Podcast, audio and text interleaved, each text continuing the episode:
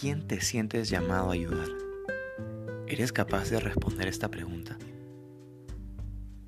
Verás, tus dones están en función de los demás. Te fueron confiados para aligerar la carga o aliviar la vida de alguien más. Y cuando descubres a estas personas, al mismo tiempo te descubres más a ti mismo, porque encuentras en ellas el reflejo de alguna faceta de tu personalidad, de tu búsqueda personal o de alguna etapa de tu vida. Quiero regalarte cuatro claves para clarificar quiénes son aquellos que están esperando por ti. 1. Piensa en personas concretas. Evita la generalización y las categorías abstractas.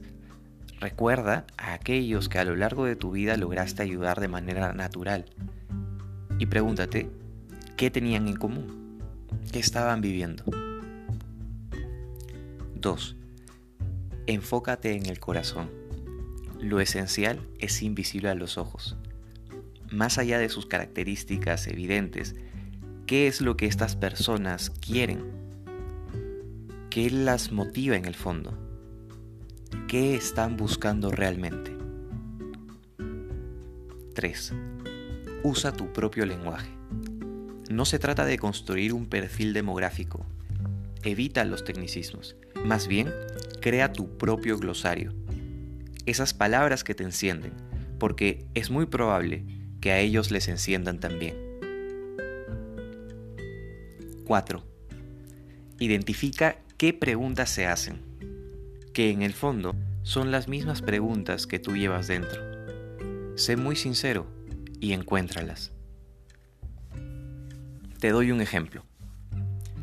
Yo me siento llamado a ayudar a los buscadores son aquellas personas que quieren encontrarse a sí mismas para vivir alineadas y en sintonía con su propia esencia.